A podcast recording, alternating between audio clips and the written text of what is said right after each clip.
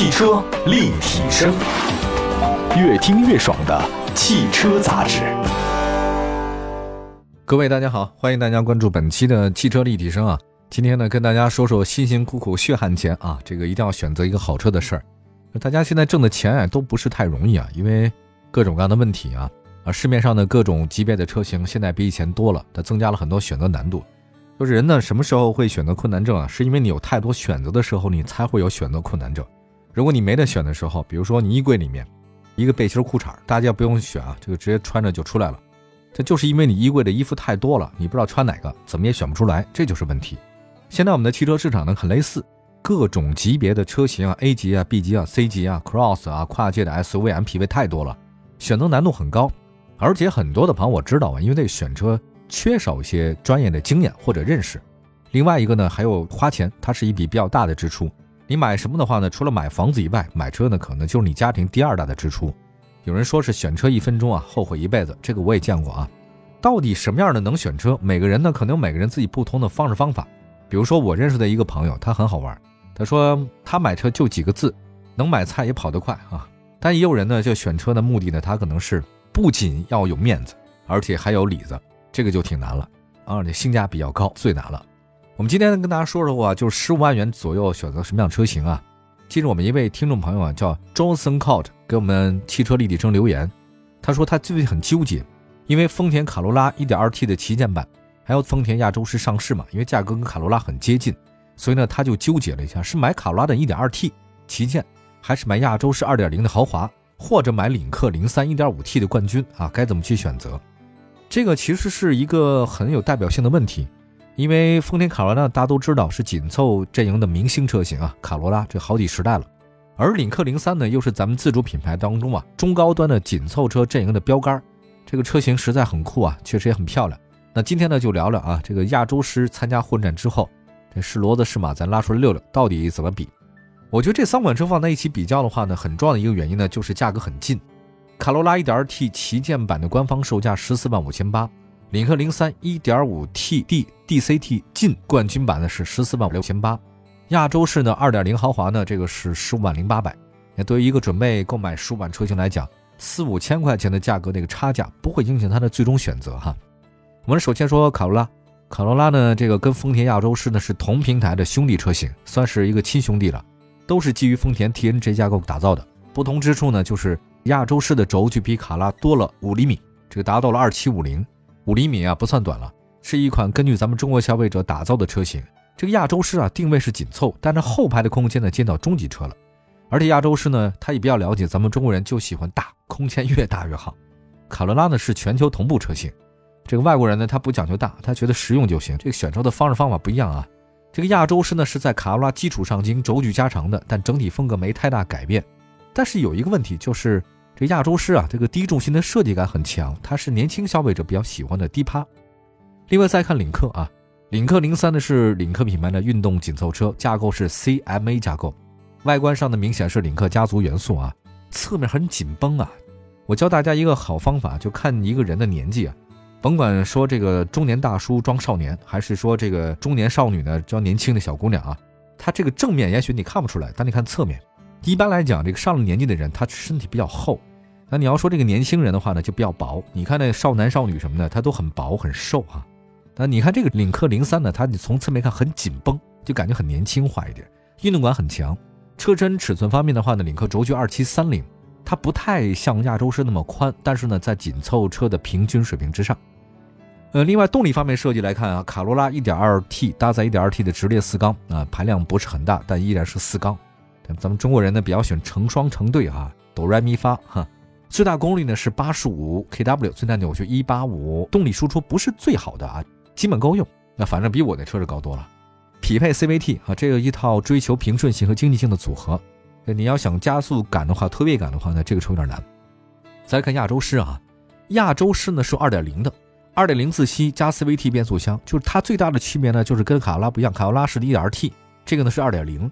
这套动力系统其实2.0加 CVT 的用在凯美瑞上，最大功率的126啊，最大扭矩205，这个比卡罗拉的 1.2T 的话呢提升很高，动力比较储备，所以亚洲狮、亚洲龙什么的零百加速呢都能跑进九秒以内，那么跟这两款车啊，丰田两款车的中庸啊，或者说是大家看习惯的不太一样。领克零三这个很激进，它是一点五 T，搭载一点五 T 的三缸发动机啊，七速湿式双离合变速箱。你看，跟俩都不一样，一个是一点二 T，一个是二点零，而这个领克零三是一点五 T 的，人那个是 CVT，它这个是七速湿式双离合，一向是主打动感，它的最大功率呢是一百三十二，算最大的，最大扭矩呢是两百六十五，也是比较高的。在峰值功率、扭矩输出上，领克零三是最好的，但是有一个问题啊，领克零三它是一点五 T 的三缸发动机。OK，提到三缸发动机和这个双离合变速箱，我觉得可能有一部分人是不喜欢直列三缸，有一部分人不喜欢那个双离合，那就偏偏巧啊，这个领克零三把这两个都放一块儿。但是啊，其实这套动力组合的顾虑呢，我觉得大家也不用那么多哈，因为我一直开的就是一点四 T 双离合的，没发现什么问题，已经开了快。多少年了？开了七年了吧，没觉得有问题啊。我也不太清楚他们都觉得问题在哪儿。我就再说一下这个维修保养方面的问题啊。因为是经济型车，维修保养价格呢是很多目标客户所关注的。从一些汽车垂直网站查到的保养消息是什么？就卡罗拉那个 1.2T 更换机油机滤的那个小保养，价格是五百多；领克零三 1.5T 是九百多。领克零三比较贵啊。亚洲狮的2.0的保养价格暂时没查到那，参考一下亚洲龙吧。亚洲龙呢是六百多块钱，预计呢这个丰田的保养费用不会很高，也就是五六百块钱。所以从使用成本来看，丰田两个车比领克更有优势，而且好找啊。丰田店比较多，领克店还比较少。那么稍微休息一下呢，一会儿呢再跟大家介绍一下这三款车。刚才说外形啊，还有配置，那接下来的话呢再说说保养和底盘啊，其他的一些费用问题，仅供大家选择吧。休息一下，马上回来。汽车立体声。汽车立体声啊，我们的节目呢，在全国两百多个城市落地播出啊，这个也算是全国唯一一个既能在线上也能在线下收听到的我们的这个只有汽车立体声了。今天说的是一个选择性的话题啊，就是选车一分钟后悔一辈子这事儿也有。有的时候人生呢，这个最重要的一些节点啊，就是在那几下。那这个也不是我说的，这是王小波说的，好像是他讲啊，好像是他说的，要不就他跟李银河对话里面讲的这句话，就是人生啊，最重要的可能就那么些步啊。的的确确好像也是如此。我们人生短短几十年啊，改变命运的也就那些重要的时刻。其实生活里面好多我们觉得自以为很重要的事啊，痛不欲生的，或者说难舍难分的，你放在一个长镜头去看的话呢，也不过如此。选车可能也是这样啊。但是这个车这个东西就伴随你至少五六年以上应该是有的，平均来讲七八年也是差不多。所以一定要谨慎选择，因为选不好的话呢，这几年反正你把它卖出去的可能性不大，你得忍受。刚才说这三款车十五万左右，你是选丰田卡罗拉、领克零三，还是说亚洲狮啊？底盘方面，这三款车呢都是四轮独立悬架。那卡罗拉呢，它不是运动车，它是家用车，整体素质不错。TNGA 的架构的话呢，有个最重要的特点是重心下降了。就你没发现吗？从它那个 TNGA 的第一个车型凯美瑞开始，所有丰田跟这个架构有关系的车型，它底盘都低，重心都往下走，操控性肯定是很好了，舒适性应该也不错。领克零三的不一样了，领克零三呢，它这典型的欧式的这种硬朗、标准的运动车的一种调教方式，就有点像高尔夫吧，大家可以这么理解。配置方面啊，这三款车的售价在十五万左右，表现都不错。前后排的那个头部气囊 ESP、车道偏离、主动刹车、车道保持辅助、倒车影像、全速的自适应巡航、电动天窗、无钥匙启动、多功能方向盘，还有自适应的远近光 LED 大灯，后座的出风口都是三车标配啊，这个很好。有些共性啊，再来找找不太一样的配置差异方面，卡罗拉 1.2T 旗舰版拥有另外两款车不能提供的七部气囊，你保护你腿的啊。亚洲狮2.0的豪华版比卡罗拉 1.2T 多出前后泊车雷达、环境氛围灯，但是没有自动空调。呃，如果是在北上广深一线车位紧张的这个地方啊，我建议选择亚洲狮，它的前后车都有雷达啊，确实不太一样啊。领克零三 1.5T 的冠军版。虽然价格跟卡罗拉 1.2T 就差一千块钱，但配置要多了不少。比如说，那个领克零三有并线辅助、道路的交通标志的这种识别、前后驻车雷达、三百六的全影像、全景天窗、倒车的车侧预警、远程启动、方向盘换挡、主副驾驶座的电动调节加热、雨量感应雨刷，这个还挺喜欢的。这个雨量感应雨刷呢，是我最喜欢的一个东西了。如果喜欢高配置的话呢，领克零三 1.5T 冠军版的话呢，是很符合大家需求的。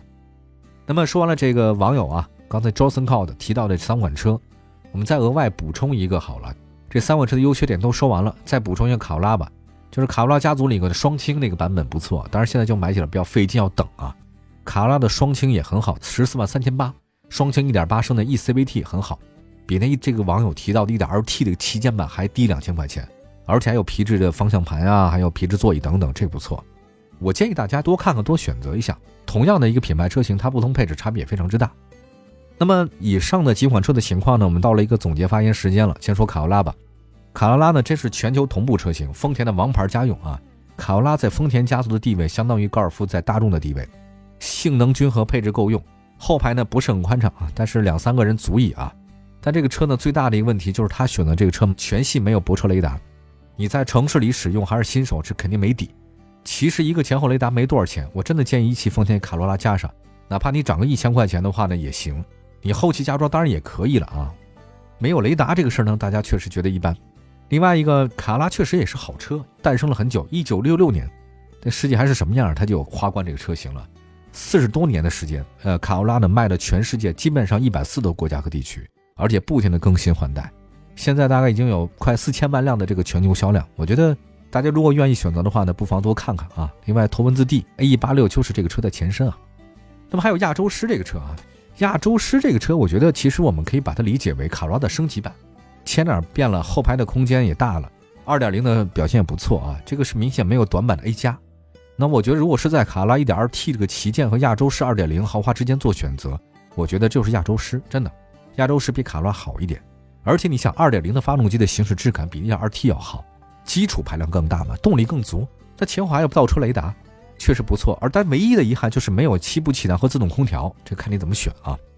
我再说到这儿呢，就是想说，现在这个紧凑级的家用轿车市场啊，真的有这个两个趋势，一个呢就是自吸发动机是主流，像宝来、轩逸这个就是小排量自吸；另外一个呢就是很多 A 级轿车都往自己身上挂个加，变成 A 加，那或者说叫 B 减，对吧？这是他们自己一个想法。我觉得很多厂商啊想到这个事儿了。你说这个丰田，它精于市场调研啊，它不可能不知道这个事情。这丰田呢就在这两年吧，这个就亮相了亚洲狮啊。当时它不叫亚洲狮，叫做奥兰，还有包括凌尚，两个都是紧凑的 A 加级轿车。亚洲狮如果跟卡拉选择，请选择亚洲狮，这个比卡罗拉要好很多。像这种车型啊，适合什么呢？适合像像我们这种见过了大风大浪的中年消费者，不会像年轻人那么一惊一乍了。最后呢，再说领克零三，领克零三 1.5T 真的是太有特点了。相比刚才说的卡罗拉亚洲狮，这个很运动，是年轻人喜欢的。但短板呢，就是它的三缸。1.5T 三缸加七速双离合，这个很多人有顾虑啊。领克是一个很年轻化的车型，你想想看，领克零一零二俘获了很多消费者的芳心，领克零三都是 CMA 平台打造的，它就是这个三缸到底让人大家能不能接受，这个确实是一个小小的问题。那么领克零三值不值得买？它定位其实还真的是挺激烈的，像刚才我们说到十五万以内的这个车型，不仅有刚才说到的领克零三啊，还有包括像丰田。实际上，大众的朗逸、日产的轩逸，还有本田的思域、福特的福克斯，都是强劲的竞争对手。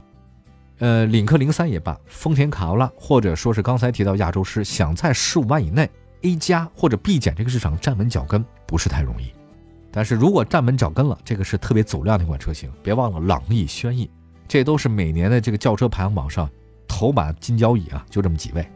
好吧，感谢大家关注本期的汽车立体声啊。大家还有什么选择困难症的话呢？尽管可以告诉我们。其实我本人也有，就是如果我只知道一款车、两款车的话呢，这个节目就好做了。问题是我们知道特别多的车型，很多车都试乘试驾过。我自己有选择困难症，但是呢，我指点别人的时候，我还真没有选择困难症。所以就当局者迷，旁观者清。如果大家有选车困难，或者说其他的用车问题，可以关注一下我们汽车立体声啊，微信、微博平台同名搜索就能找到我们。朋友们，我们下次节目再见，拜拜。